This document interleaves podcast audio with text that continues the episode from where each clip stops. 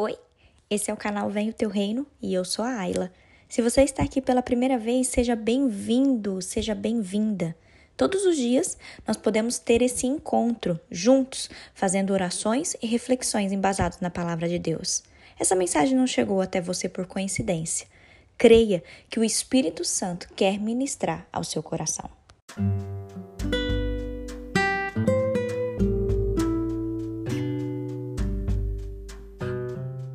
Tristeza se transformará em alegria. Que você fique com esse tema hoje. Vamos abrir as nossas Bíblias, queridos, em João, capítulo 16, versículo 20, que diz assim: Em verdade, em verdade lhes digo que vocês vão chorar e se lamentar, mas o mundo se alegrará. Vocês ficarão tristes, mas a tristeza de vocês se transformará em alegria. Queridos, existe no nosso meio algumas pessoas que pregam que nós estamos livres dos sofrimentos nessa vida. Mas eu quero te dizer que não é isso que a palavra de Deus diz. Jesus, ele fala para nós que nós choraremos e nós nos lamentaremos. Enquanto muitas pessoas no mundo estão aparentemente alegres, felizes, nós, que somos cristãos, nós estamos enfrentando lutas e provações, não é mesmo? Mas Jesus ele nos garante que a nossa tristeza se converterá em alegria. Desde o Antigo Testamento, queridos, é, essa aparente contradição confunde a mente daqueles que são servos de Deus.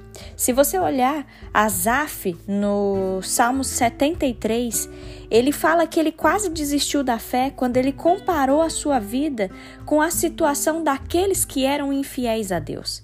Ele percebeu que ele sofria muito mais do que aquelas pessoas que não tinham nenhum temor.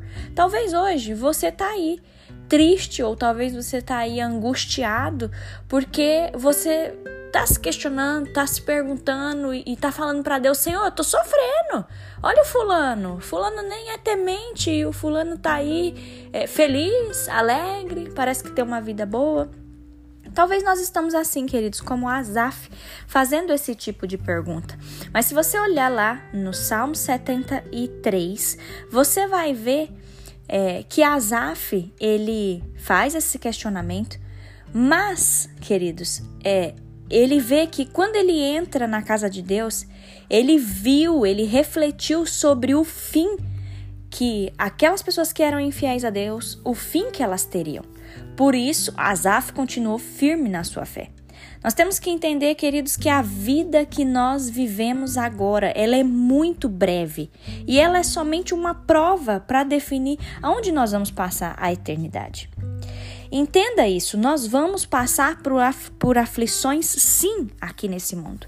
Mas depois que essas aflições passarem, queridos, depois que esse mundo passar, nós vamos desfrutar da vida eterna na presença de Deus. E essa tem que ser a nossa esperança. Se hoje talvez você está passando por uma situação muito delicada, não se revolte contra Deus. Falando para Deus, ah, o Senhor não me ama, ah, olha aí o que está acontecendo na minha vida. Não, queridos, mas que você possa hoje abrir a sua boca e com fé que você possa declarar que você está esperando pela vida eterna com o Senhor. Queridos, nós temos que ter os nossos olhos fixos no céu na vida eterna. Por quê? Porque as coisas desse mundo vão passar. As aflições, os desesperos, as agonias, as angústias, tudo isso vai passar, queridos. E nós vamos desfrutar da vida eterna na presença de Deus. Essa tem que ser a nossa esperança. É preciso que você entenda que aí, no meio das suas lutas, você não está enfrentando isso sozinho. Eu não estou enfrentando as minhas lutas sozinha. Sabe por quê, queridos? Porque em todo tempo o Senhor está conosco. Em todo tempo o Senhor está comigo, em todo tempo o Senhor está com você. Salmos 46, versículo 1 diz que Deus é o nosso refúgio, a nossa fortaleza, o nosso socorro bem presente na hora da angústia. Queridos, para ilustrar a nossa condição aqui nessa terra, se você olhar é, aqui que está falando em João, capítulo 16, Jesus ele contou uma parábola de uma mulher com dores de parto. Eu ainda não sou mãe, mas eu imagino que deve ser assim uma dor quando ali a mulher tá para ter o filho, uma dor insuportável. Só que o que, que Jesus fala? Jesus fala que o sofrimento da mulher durante o parto é grande, mas logo esse sofrimento passa quando a criança nasce. A, a mãe se esquece de toda a dor. Queridos, da mesma forma, a nossa agonia ela vai passar. Porque um dia nós vamos ficar livres das aflições dessa vida e nós vamos experimentar um tempo eterno de paz. Quando a justiça de Deus se manifestar nas nossas vidas, todos verão a diferença entre os que servem a Deus e os que não servem a Deus. Aqueles que buscaram aproveitar sua vida nesse mundão, se olha para a palavra, a palavra diz que essas pessoas vão perder a sua vida. Mas quem sacrificou sua vida por amor a Cristo se salvará. Por isso, queridos, Jesus disse em Mateus 20 que os últimos serão os primeiros e os primeiros serão os últimos. Receba essa palavra hoje no seu espírito. Entenda isso: o seu sofrimento, a sua aflição, a sua agonia estão com os dias contados. Deus tem reservado um tempo de alegria e um tempo de satisfação que vai preencher os nossos corações. Queridos, eu gosto muito de olhar para a palavra em Apocalipse porque isso nos dá esperança, né, de que Jesus voltará. Apocalipse 7, 17 é o último versículo que eu quero ler com você hoje. Diz assim: Agora é hora de tristeza, mas eu os verei outra vez e vocês se alegrarão, e ninguém tirará essa alegria de vocês, porque verdadeiramente o nosso Deus limpará de nossos olhos toda a lágrima. Em nome de Jesus, queridos, que você é, fique com essa palavra hoje a sua tristeza se converterá em alegria. Por isso, meu amado, minha amada, não desista. Não desista da sua fé. Não desista. O Senhor é contigo, o Senhor está contigo no meio aí dessa luta que você está enfrentando. E em nome de Jesus, que você possa aguardar ansiosamente pela vida eterna na presença de Deus. Feche os seus olhos, vamos falar com o Senhor nessa hora. Meu Deus, obrigada.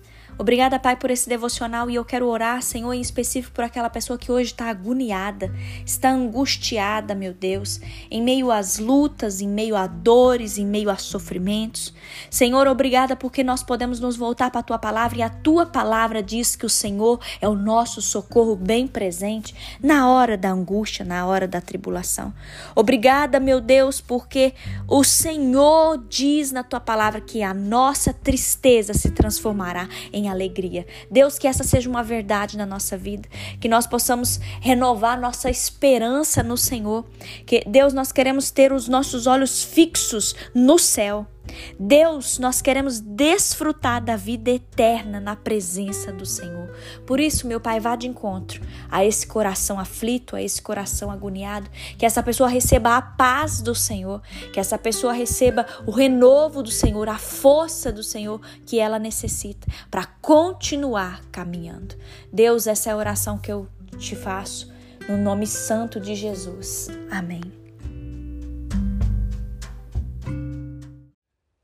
Agora eu te convido, compartilhe essa mensagem. Ela pode transformar a vida de alguém. Apoie esse projeto, participe desse grande movimento de oração e vamos juntos propagar o reino. Deus te abençoe.